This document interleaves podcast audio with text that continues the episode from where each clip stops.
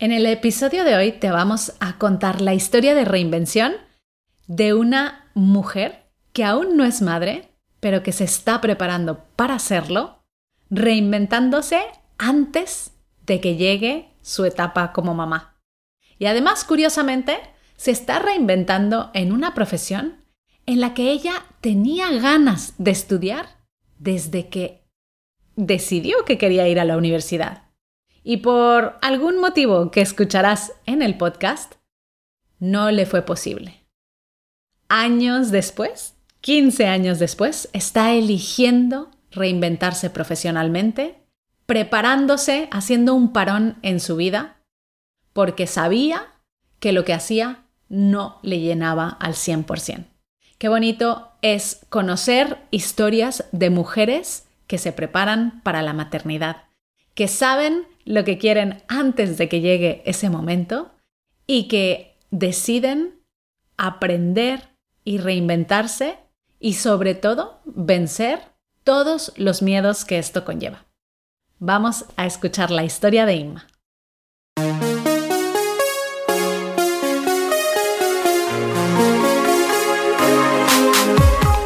Bienvenida a Madres Reinventadas, presentado por Billy Sastre, un podcast para madres que están redefiniendo el concepto de trabajar sin renunciar a su vida familiar.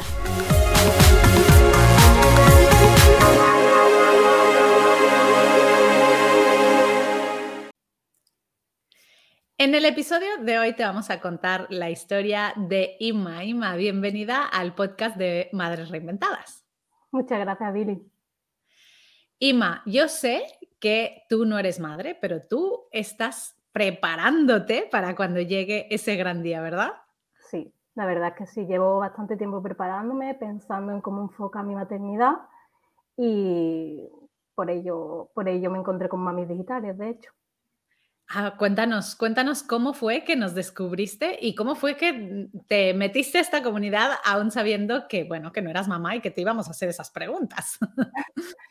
Pues eh, justamente salí de, una época bastante, mm, no, era, no fue mala, pero fue regular, en la que me habían, eh, acababa de terminar mi, un contrato de mi último trabajo largo, de, un puesto bastante de coordinadora de grupo, y me acababa de casar y la verdad está un poco perdida. Eh, he tenido una mala experiencia en, ese trabajo, tuve una mala experiencia y, decidí que, no quería volver a esa auxiliar administrativa y que no, quería volver a una oficina.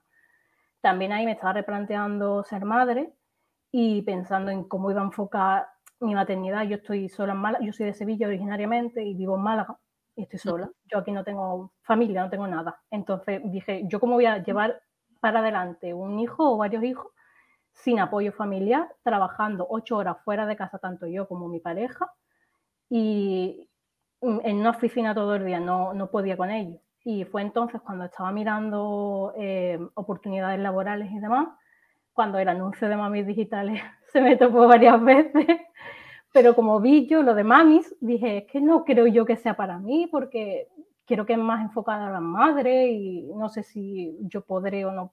Estaba un poco dudosa y entré uno, uno de vuestros directos a ver, a ver qué, a ver de qué iba un poco la, la, cosa. Y ahí pues dije, pues creo que es para mí, porque me gustan mucho las redes sociales. Eh, empecé a ver lo que era el community manager. Yo sabía que existía una figura detrás de las redes sociales, pero no sabía que había mm, una profesión dedicada exclusivamente a ello y que era más, porque yo quería que era lo que se cree todo el mundo, que son cuatro posts que se hacen cuando sea y, ya está. Y luego descubrir que detrás de esos cuatro posts hay muchísimo trabajo detrás, vamos. Así que nada, mm, os descubrí, la verdad, me lancé a la piscina y aunque no fuera mami, me disteis la oportunidad. Pues fíjate qué bonito porque eh, justamente tú, que supongo que ya veo un poquito tu perfil y veo que eres como muy planificadora, ¿no? Dijiste, oye, yo quiero organizar mi vida, no me veo siendo madre sin estar con ellos o dejándolos todo el día en algún lugar. ¿Y cómo hago para prepararme? ¿no? Entonces ahí fue donde nosotros hicimos la magia y te empezamos a perseguir por redes sociales, ¿no? hasta que viniste y nos descubriste. Pero tú no has parado ahí, Inma, porque yo esta mañana he estado ahí haciendo mis investigaciones y veo que tú has seguido con esa curiosidad que tienes, ¿no? Y, esas ganas de aprender. Cuéntanos un poquito de, después de que descubriste, dijiste, ostras, esto del community management es un mundo, ¿qué, otras puertas se te han abierto y qué otras eh, curiosidades, ¿no? Estás teniendo en cuanto a cómo satisfacer toda esta profesión del marketing? A ver, yo también te tengo que decir, te tengo que confesar que yo en su momento quise estudiar publicidad y marketing pero no me dio la ah. nota por cosas de selectividad y acabé estudiando Derecho. No tiene nada que ver con lo que estoy haciendo ahora. Entonces, a raíz de hacer curso de, de Community Manager con vosotros, una de mis compañeras me comentó que había un certificado profesional de gestión de marketing y comunicación para gente desempleada. Y a raíz de ahí empecé a investigar y vi que justamente en dos semanas empezaba el curso aquí en Málaga y me fui de cabeza, me fui de cabeza, vamos porque es que estoy cumpliendo mi sueño, que es estudiar marketing. Me parece impresionante esto que dices, porque yo soy mexicana y en México las, los accesos a, las universidades y a las carreras profesionales funcionan de una forma muy diferente, que no es ni mejor ni peor, que cada, un, cada sistema tiene lo suyo, pero a mí siempre me ha impactado que aquí cuando tú decidas que, o sea, cuando tú dices que te gusta algo y que quieres dedicarte a eso y que quieres estudiar eso, te tiene que dar la nota y si no te da la nota, tienes que escoger otra cosa, ¿no? Como es tu caso.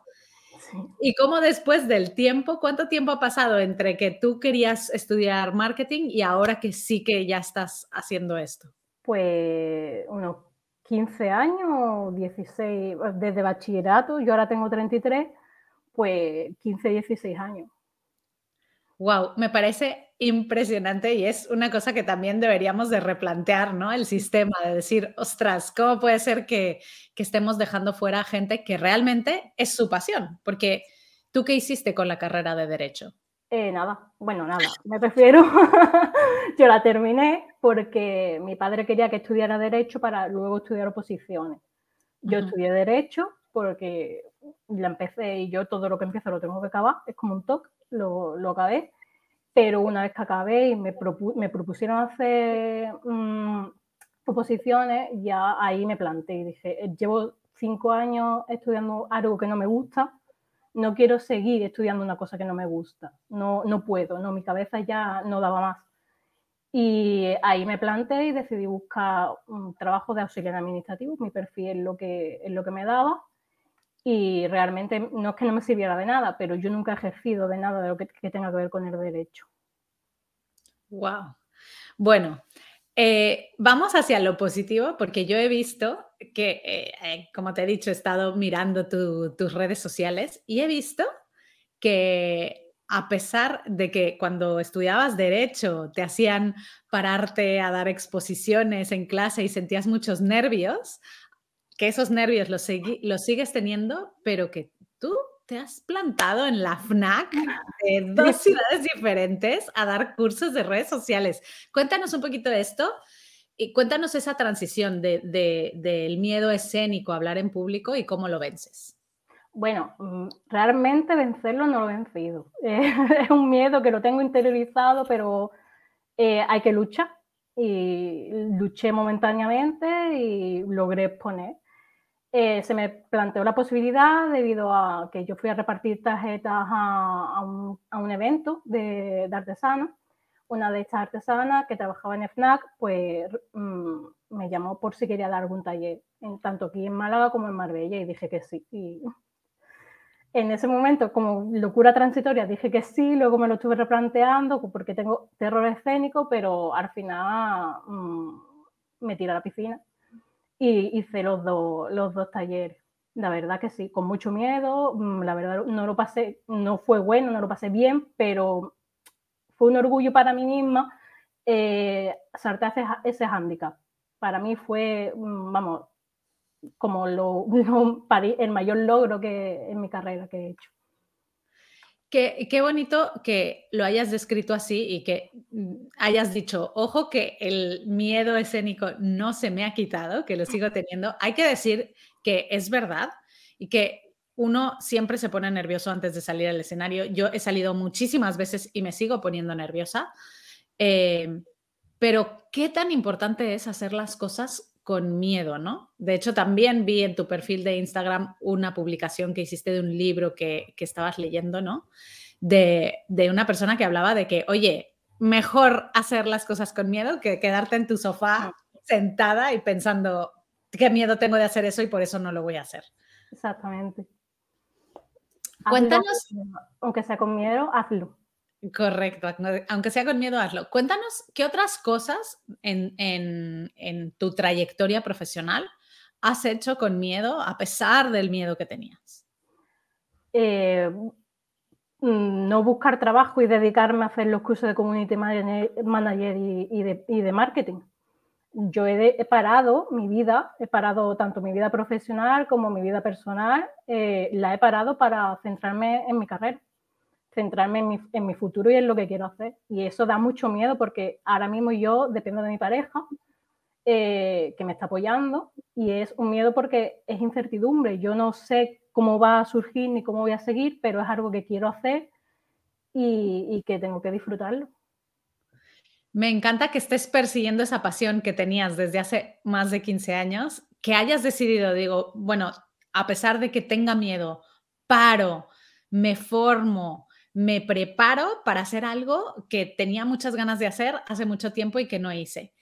Pero cuéntame, Inma, ¿cómo se vive en tu entorno? Porque has dicho que tu pareja te apoya, pero también has dicho que tu padre quería que estudiaras derecho. O sea, ¿qué opina tu padre de todo este cambio que está viendo en ti? Bueno, mi padre, mm, mientras no pase necesidad, él, él, está, él está un poco contento. Es mi madre la que está más preocupada porque claro, eh, ella quería que yo tuviera lo que quieren todas las madres, que tengas un trabajo estable, que no pase necesidad, que tengas siempre dinero. Entonces ella era la que más la hacía de que yo estudiara oposiciones y tuviera como una vida estable y la que más miedo tiene.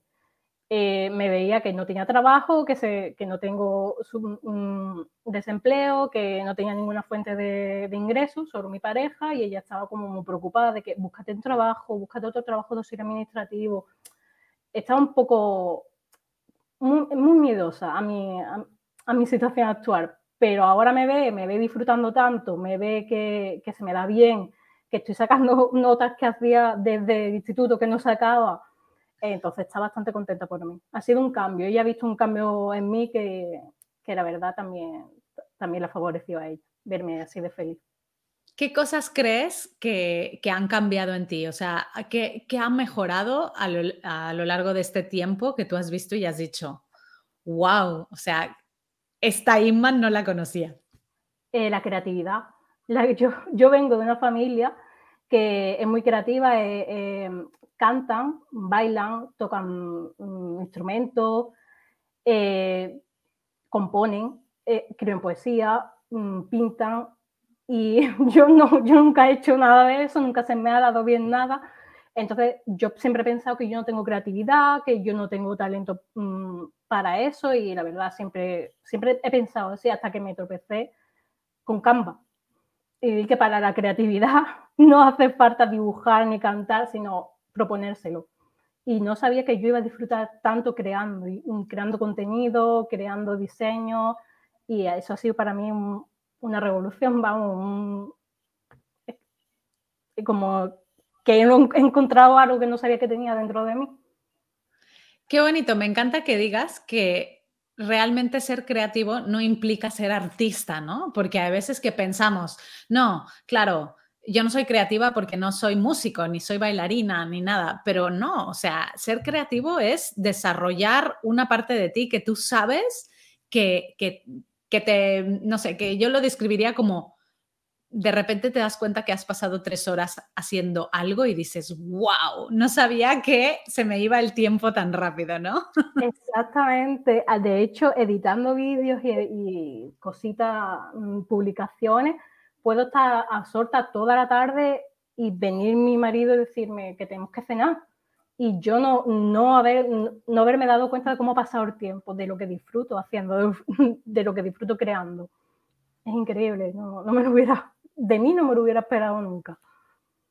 Ima, ¿cuáles son tus próximos pasos? Porque es verdad que ya llevas tiempo preparándote profesionalmente. Me contabas en, las preguntas que, has preparado para esta, esta entrevista que tienes algún pequeño cliente, pero probablemente quieres más, ¿no? Eh, ¿Cómo te preparas ahora, tú que eres tan planificadora y tan, eh, estás tan bien organizada, cómo te preparas para ese siguiente paso en tu carrera profesional? Bueno, ahora mismo estoy, cuando termine el certificado en mayo, eh, me voy a, salir con todo lo que tengo, con, mi nueva titulación y con la experiencia que, ya tengo para buscar a la calle. Seguramente salga a la calle. No sé si centrarme en agencias o, buscar yo como autónoma a mis propios clientes. Todavía lo estoy, lo estoy viendo. Según cómo vea las prácticas ya, ya me lo plantearé. Eso todavía no lo tengo planificado, de hecho. Muy bien. Pero ¿cómo te ves? ¿Tú te ves trabajando? O sea, porque claro, tú también toda esta decisión que has tomado de, ese cambio radical en tu profesión, también lo has hecho de una manera pensando en que en algún momento quieres ser madre. Entonces me imagino que tampoco te ves trabajando ocho horas en una agencia. No, no. Yo si mm, voy a una agencia será para coger experiencia porque yo en el futuro lo que quiero es trabajar desde casa. Eso, eso lo tengo muy claro. eso lo tengo muy claro. Si voy a una agencia, ese es para coger experiencia y coger un poco de, visión de, de ello y poder trasladarla a mi propia carrera. Pero futuramente mi intención es ser autónoma totalmente. Autónoma y trabajar desde casa, tener tu familia. Qué bien. Inma, em, de todo lo que has aprendido, además de, temas de marketing y todo esto, ¿qué te ha enseñado? O sea, ¿qué te ha enseñado a ti misma? ¿Qué lecciones has aprendido de todo este proceso que has hecho? Pues em, es que ha sido que no, no hay que tener miedo a, empezar de nuevo, a pararse, a pararse en tu vida y, y dedicarte a pararte y decir en qué punto estoy de mi vida qué es lo que quiero hacer, soy feliz y, empezar de nuevo. No hay que tener miedo. Eso es, vamos, y es lo más importante que hay que tener en cuenta. Has dicho una pregunta que yo considero clave y que muchas veces no nos paramos ni a pensar en eso, ¿no? ¿Soy feliz? Hmm. O sea, qué pregunta tan corta y qué pregunta tan profunda, ¿no? Y muchas veces es verdad que estamos acostumbrados a ir como en la superficie. Cuando alguien te pregunta, ¿cómo estás? Tú contestas, bien, gracias. Y tampoco te preguntas porque esa persona me ha, preguntado cómo estoy, ¿no? Pero si alguien te preguntase, ¿tú cómo estás de verdad? O sea, ¿cómo estás? Claro, en ese momento, cuando te haces esa pregunta a ti misma, dices, no, no, no, espera, es que estoy viviendo una vida que no quiero vivir. Y entonces ¿Cómo hago para hacer todo este cambio? ¿no? ¿Qué le dirías a una mujer que se hace esa pregunta, que dice, no, en realidad no soy feliz, no estoy plena, pero tengo mucho miedo a cambiar? Que parase, que parase y que pensase. Sobre todo pararse, lo importante es pararse. Y a mí me vino muy bien, por ejemplo, el que finalizara mi contrato porque me paré, me obligaron a parar fue cuando ya paré de verdad. Y, a una mujer que tenga miedo y que no sea feliz, que pare y reconsidere toda su vida. Eso es lo, más, lo, primero que le diría.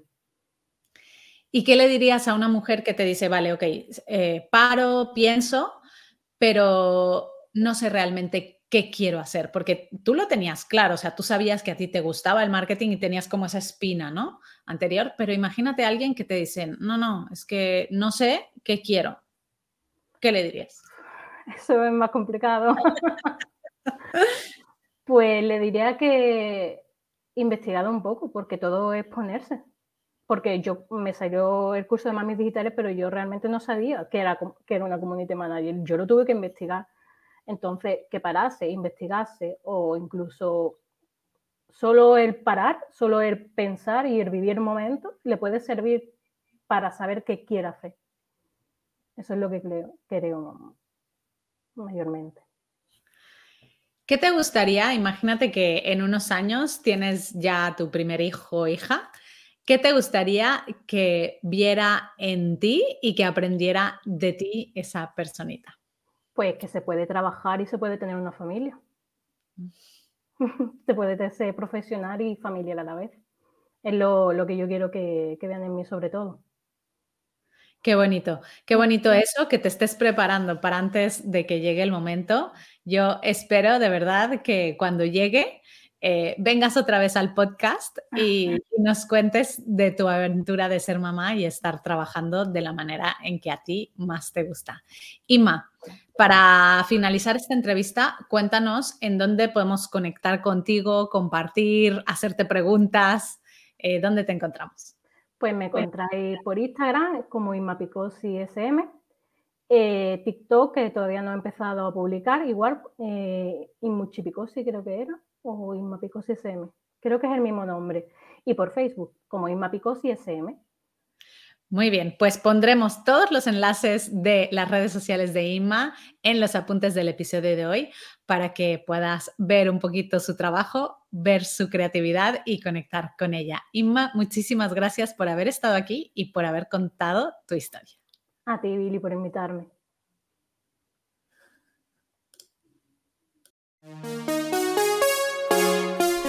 Muchas gracias por escuchar Madres Reinventadas. Si has disfrutado del episodio de hoy y no quieres perderte los siguientes, no olvides suscribirte a nuestro podcast en la web madresreinventadas.com o la aplicación gratuita de iVoox. Te esperamos la semana que viene.